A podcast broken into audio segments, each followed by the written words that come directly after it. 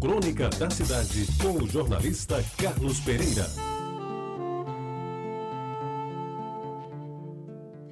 Ontem foi 12 de outubro, feriado nacional, Dia das Crianças, mas eu não vou falar sobre o 12 de outubro. Eu vou lhes falar hoje sobre a 12 de outubro, depois eu explico por quê.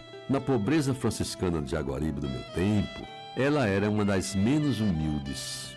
Nobre não era, mas só perdia em importância no bairro para Capitão José Pessoa, porque esta se destacava pelos seus poucos casarões assobradados, que lhe davam certa imponência, atributo ausente no resto do bairro.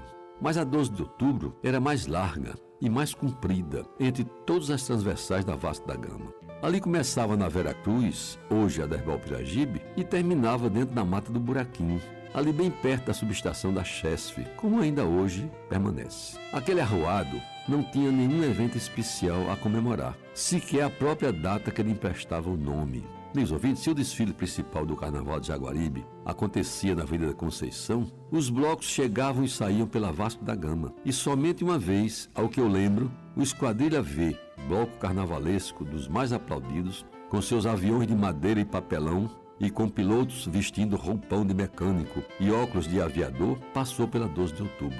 As festas de Natal e de Ano Novo também eram festejadas na Conceição, e até os bondes que serviam o bairro circulavam pela Floriano Peixoto, mas não entravam na 12 de outubro. Talvez por isso, ouvintes da Tabajara, a rua 12 de outubro daquele tempo fosse essencialmente residencial, com pequenos bangalôs bem construídos que aos poucos substituíam casas de taipa coberta de palha, algumas, aliás, ainda hoje existentes no bairro. Ali não funcionava nenhum tipo de comércio, mercearias, vendas, botiquins, salões de sinuca, quitandas e até os pontos no jogo de bicho se localizavam mais na Vera Cruz e na Vasta da Gama, consideradas avenidas de penetração, por onde circulavam o maior número de pessoas. As sedes sociais dos clubes que existiam em Jaguaribe não se fixaram naquela rua. Preferiram a 1 de maio, que era o Esporte Clube Cabo Branco, a 24 de maio, era o Veteranos Esporte Clube Recreativo, o Avasso da Gama, que era o Estrela do Mar Esporte Clube. Mas o que marcava a 12 de outubro daquele tempo eram suas calçadas, mais largas que das outras ruas, quase todas empedradas ou, no mínimo, de barro duro semi-impermeável. Quem quisesse encontrar alguém na rua depois da ceia, aí pelas sete da noite, buscasse nas calçadas, onde todas as noites se formavam rodas e rodas de vizinhos e amigos para comentar as últimas notícias trazidas pelo rádio e as futricas do bairro. E é bem provável que alguém da 12 de outubro jamais tenha imaginado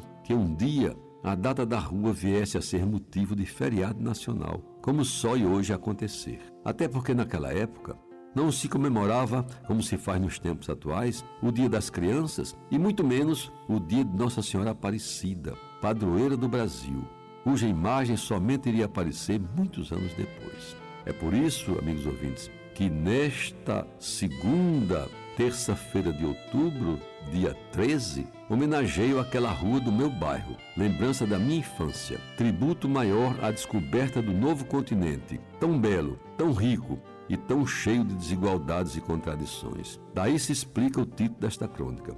Festejo com muita saudade e alguma nostalgia a 12 de outubro e não o 12 de outubro.